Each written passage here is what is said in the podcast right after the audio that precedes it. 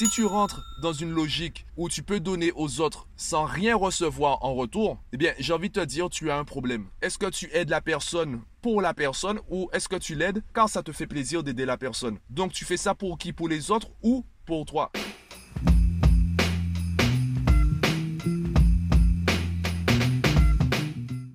Récemment, je suivais sur Twitter une discussion qui tournait autour de la gentillesse et je me suis rappelé que je n'avais pas encore fait de podcast dessus. Alors, pour te résumer la discussion, c'était autour de la question quand tu aides quelqu'un, tu le fais pour la personne que tu aides ou tu le fais pour toi-même car ça te fait plaisir d'aider la personne. On pourrait résumer la question à est-ce que l'abnégation totale existe? Pour moi, l'abnégation totale, elle n'existe pas. Dès que tu aides quelqu'un, d'une certaine façon, c'est parce que ça te fait plaisir d'aider la personne. Si tu rentres dans une logique où tu peux donner aux autres sans rien recevoir en retour, eh bien, j'ai envie de te dire, tu as un problème. Tu as un problème parce que tu brises l'équilibre. J'en avais parlé dans un podcast précédent. Il faut un équilibre dans nos relations. Si tu brises l'équilibre, au mieux, ce qui va se passer, c'est que tu vas te fatiguer, tu vas t'épuiser. Tu auras l'impression de tout faire pour les autres et toi, on ne fait rien pour toi. Donc, au bout d'un moment, soit tu vas t'épuiser mentalement, soit tu vas t'épuiser physiquement. Et dans les deux cas, tu seras moins efficace dans l'aide que tu apportes aux autres. Je te donne un exemple une histoire dont je me rappelle, en fait là c'est vraiment de l'improvisation, c'est en, te parlant que je me rappelle de cette histoire. C'est l'histoire d'un père qui a plusieurs euh, enfants. Dans l'histoire, il me semble que c'était un père, ça fonctionne aussi avec une, avec une femme, en fait peu importe le sexe de l'individu. Donc euh, dans l'histoire, il me semble que c'était un père qui avait plusieurs enfants. Les enfants étaient mal habillés, les enfants mangeaient très peu, les enfants dormaient, euh, ils avaient en fait un matelas et c'était le père qui dormait sous le matelas. Il y avait juste assez de nourriture pour nourrir une personne, donc c'est le père qui mangeait. Il laissait très peu de choses pour les enfants. Ils avaient juste assez d'argent pour payer, euh, pour acheter des,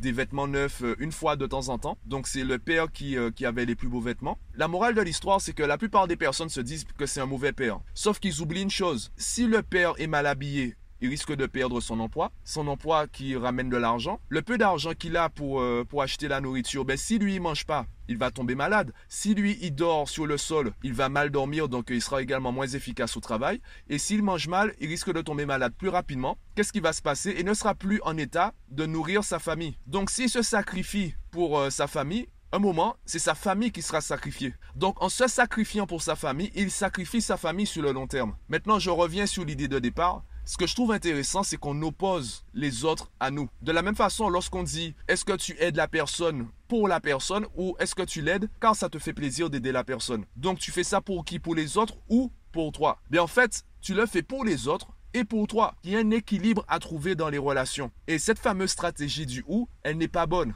Ceux qui sont dans la stratégie du et, ceux qui arrivent à trouver quelque chose de positif pour eux, ceux qui arrivent à trouver quelque chose de réciproque, on les traite d'opportunistes. Tant que la relation est équilibrée, la notion d'opportuniste n'a pas sa place. Et là, je pense à deux livres, d'ailleurs, je les avais mentionnés sur Twitter, deux livres que je te conseille de lire, au moins de chercher des infos sur Internet. Ces deux livres sont La troisième voie de Stephen Covey et le livre Cessez d'être gentil, soyez vrai de Thomas Dansembo. Dans ces deux livres, on t'apprend à créer des relations gagnant-gagnant. Et il y a deux mots que tu dois absolument supprimer de ton vocabulaire. Ces deux mots sont compromis et sacrifice. Je prends l'exemple des relations de couple. Si dans ton couple, tu estimes que les deux doivent faire des compromis, ça veut dire que tu pars du principe que c'est une relation perdant-perdant. Car dans la notion de compromis, il y a la notion de sacrifice, il y a la notion de frustration. Quand on fait des compromis, eh bien, les deux jeux acceptent de perdre quelque chose pour que le nous gagne quelque chose. Est-ce que c'est vraiment ce type de relation que tu veux? Sachant qu'il est possible d'avoir des relations gagnant-gagnant. Il est possible que le nous gagne quelque chose tout en faisant en sorte que les deux jeux gagnent quelque chose. On pourrait dire que dans le couple, il y a trois entités. Il y a chacune des deux personnes, donc euh, il y a deux personnes, deux premières entités,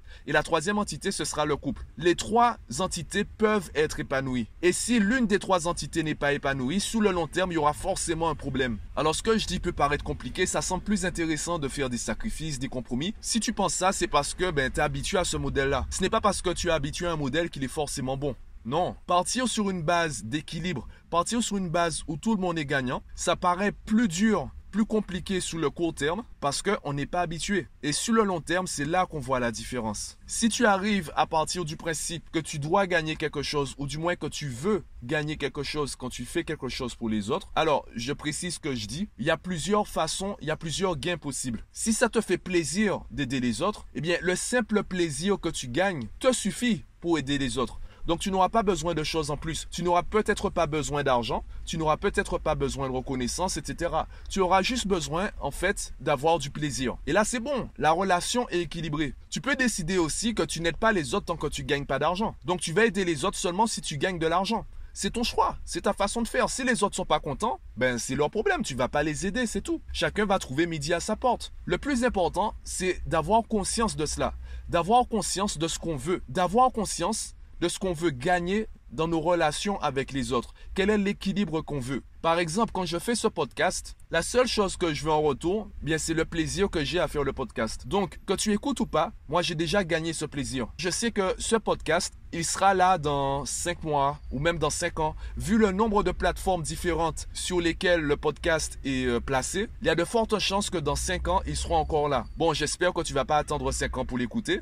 En tout cas, le plaisir que j'ai à faire le podcast, il est déjà là. Que tu l'écoutes ou pas, que tu me connaisses ou pas. Maintenant, tu as peut-être vu que je rappelle parfois ou je dis parfois fois que ce serait bien qu'on commente, ce serait bien qu'on partage. À la fin de mes podcasts, je t'invite à partager autour de toi. C'est pas vraiment pour moi. C'est surtout que je me dis qu'il y a des habitudes qu'on a perdues et en même temps on reproche aux autres de ne pas avoir ces habitudes. Une des habitudes qu'on n'a pas, c'est de donner de la visibilité à ce qui est positif. Aujourd'hui, le négatif gagne plus vite en visibilité que le positif. Et l'une des raisons, c'est parce que, ben, quand quelqu'un fait quelque chose de positif, eh bien, s'il le fait trop longtemps, on s'habitue. On trouve ça comme normal. On prend ça comme acquis. Moi, par exemple, je fais un podcast tous les jours. Tous les jours, tu vas trouver un fichier podcast à télécharger sur ton téléphone pour m'écouter ou sur ton ordinateur, peu importe. Tous les jours. Donc il y a forcément un moment où tu vas t'habituer et tu vas perdre l'habitude de partager autour de toi mes podcasts. Car tu auras, d'une certaine façon, de manière inconsciente, tu auras l'impression que tout le monde est déjà au courant. Non. Là, évidemment, je parle de moi, c'est valable pour tous les podcasts que tu trouves intéressants. J'ai envie de dire, j'irais même jusqu'à dire que chaque jour, tu devrais être enthousiaste à l'idée de recevoir un podcast. Si tu apprécies mon contenu, si tu sais que je vais pas te prendre la tête avec des choses négatives, si tu sais que dans la plupart des cas, les podcasts sont intéressants pour toi et t'apportent du positif, chaque jour, tu devrais être enthousiaste. Évidemment, ce que je dis, c'est un peu exagéré. Chaque jour, tu devrais être enthousiaste à l'idée d'écouter mon podcast et de le partager. Si on prenait ces habitudes-là dans tous les domaines de notre vie, eh bien, on pourrait inonder le monde de positif. Et si on inonde le monde de positif, les personnes qui veulent et qui pensent qu'elles ne peuvent pas, les personnes qui veulent et qui hésitent peut-être à se lancer ou à faire des choses, elles prendront assez de confiance en elles pour le faire. Bon là, je pars un peu dans tous les sens.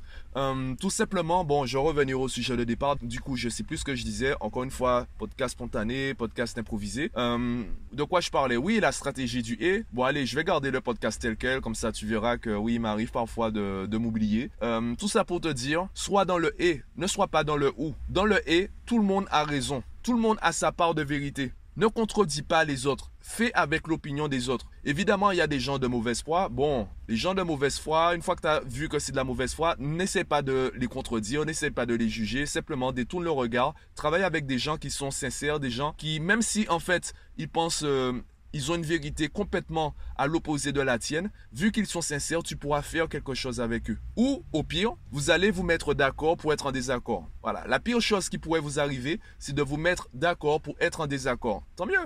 Donc euh, bon, je vais arrêter le massacre, je vais arrêter de, partir dans tous les sens. Dis-moi ce que tu en penses euh, en commentaire du podcast. Je pense euh, avoir malgré tout donné assez d'infos intéressantes pour que ça te fasse réfléchir ou que tu aies envie de me dire quelque chose en commentaire. Partage-moi ton avis sur Facebook, Twitter, LinkedIn, Instagram, comme tu veux. Et moi je te dis à demain.